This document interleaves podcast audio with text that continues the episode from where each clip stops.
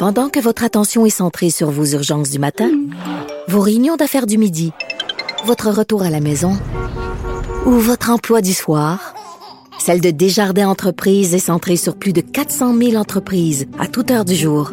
Grâce à notre connaissance des secteurs d'activité et à notre accompagnement spécialisé, nous aidons les entrepreneurs à relever chaque défi pour qu'ils puissent rester centrés sur ce qui compte, le développement de leur entreprise.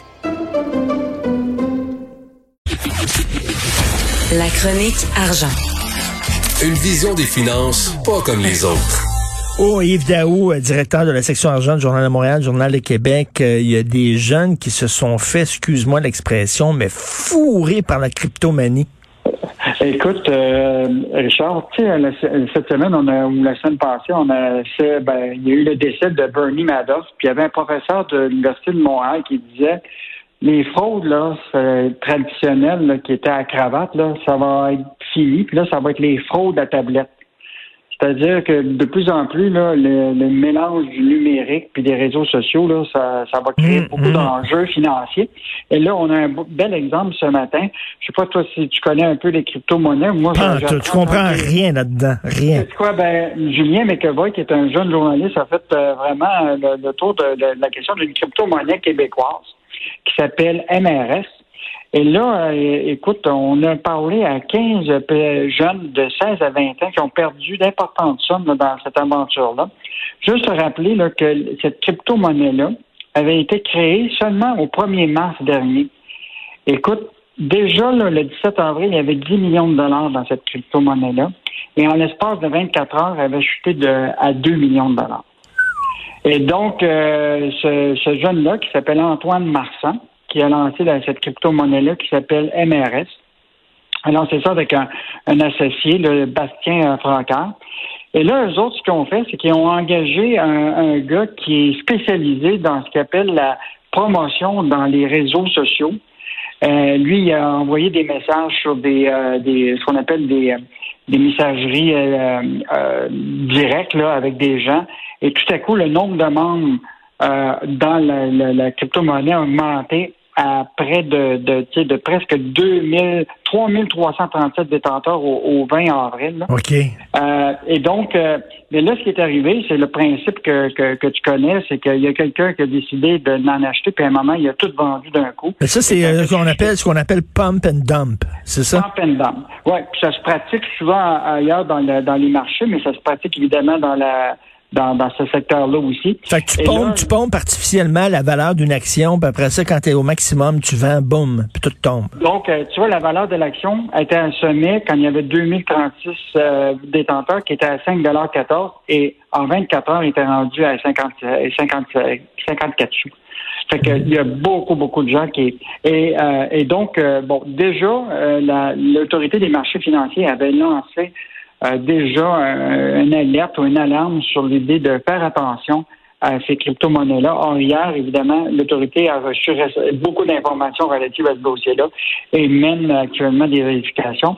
Et même le service de la police de Laval a ouvert une enquête, mais refuse de dévoiler tout simplement de la nature de la, plainte. Donc, euh, vraiment, euh, tu sais, pour les jeunes, là, bon, tu sais, les réseaux sociaux, les jeux vidéo, tout ça, et là, le, le, domaine financier avec la cybermonnaie. Je pense que, tu sais, des fois, on dit que c'est trop beau pour être vrai, mais si c'est trop beau pour être vrai, tu devrais t'éloigner de tout ça. Et donc, euh, fait qu'on va suivre ce dossier-là. Mais euh, écoute, ce matin, sur euh, le site du Journal de Montréal, Journal du Québec, c'est un des articles les, plus lus. Là. Ah, oui. Euh, les, ah oui. Les ben non, non, mais tu sais, tu as, 20 ans, là, puis tu perds toutes, toutes, toutes tes économies. C'est, c'est, c'est pas vrai, c'est pas très drôle, 20, 30 ans. Mais, le, le, mais le, petit Antoine Marsan, là, il a, il a trop pas drôle ce matin. Absolument pas. Et en terminant, Québec qui remet 20 millions de dollars dans un projet d'aluminium vert. Bon, ça, je suis toujours surpris, Richard, moi, de voir que le gouvernement du Québec, euh, bon, le ministre de l'Économie, euh, Pierre Fitzgibbon, s'est rendu au Saguenay hier pour faire un autre photo op qui nous a coûté 20 millions de dollars. Écoute, on va donner encore de l'argent à Rio Tinto et à Alcoa. Juste se rappeler, le Rio Tinto, là, en 2020, là, a fait 12 milliards de profits. Hum. Alcoa fait un milliard de profits. Et là, nous autres, on va leur donner 20 millions.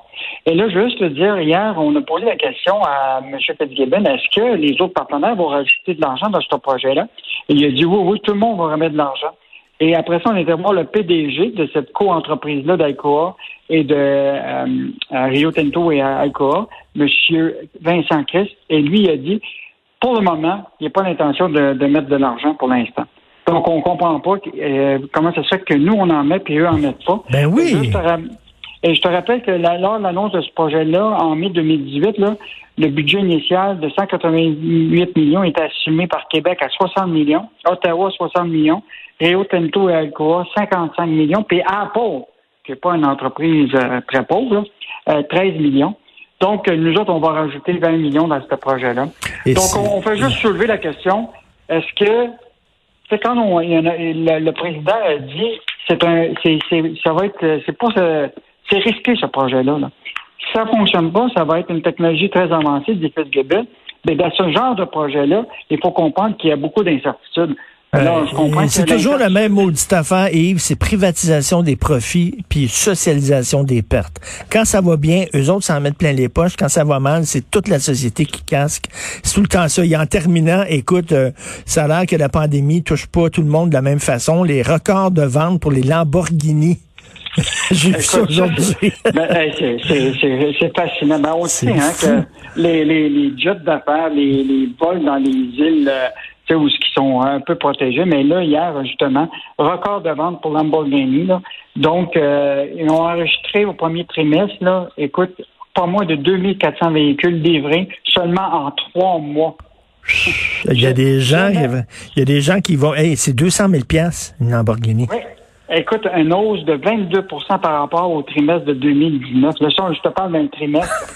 euh, ben, écoute donc, ça va bien. Moi, ben, moi, je vais continuer à rouler en Toyota. Euh, ouais, moi, je manie, je manie, je manie ça sans, je manie ça Sentra, moi aussi. Salut Yves. Ah, salut. À demain. salut.